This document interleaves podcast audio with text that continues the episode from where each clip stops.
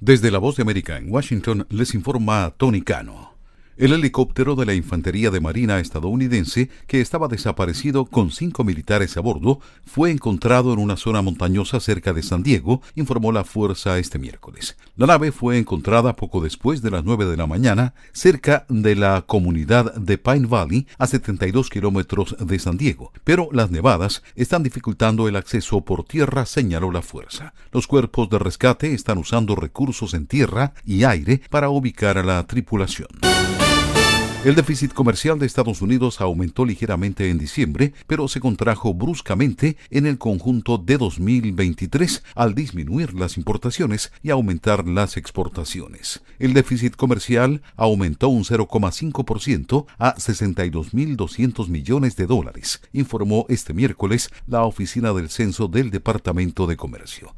Los datos de noviembre fueron revisados para mostrar que la brecha comercial se redujo a 61.900 millones de dólares, en lugar de los 63.200 millones de los que se había informado anteriormente.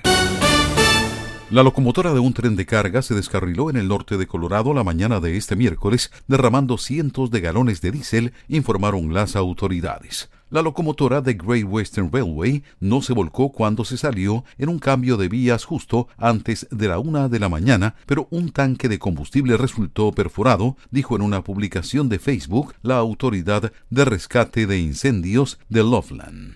Escuchan una producción de La Voz de América. El presidente Joe Biden enviará a varios colaboradores de alto rango a Michigan para que se reúnan con líderes árabes estadounidenses y musulmanes, de acuerdo con tres personas familiarizadas con la cuestión, mientras su respuesta al conflicto Israel-Jamás ha frustrado a muchos en un estado decisivo para las elecciones de este año. Los enviados al encuentro del jueves incluyen a Samantha Power, directora de la Agencia de Estados Unidos para el Desarrollo Internacional.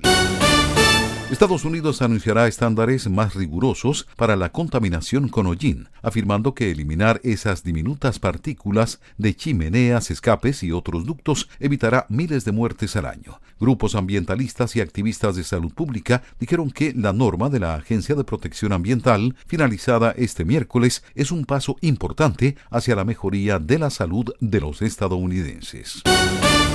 El gobierno del presidente Joe Biden nombrará este miércoles a la directora del recién creado Instituto para la Seguridad en la Inteligencia Artificial, reveló una fuente oficial. Elizabeth Kelly será directora de la agencia adscrita al Instituto Nacional de Estándares y Tecnología, que a su vez depende del Departamento de Comercio, indicó la fuente, que pidió permanecer anónima al no estar autorizada para hablar del tema antes del anuncio oficial. Desde La Voz de América en Washington les informó Tony Cano.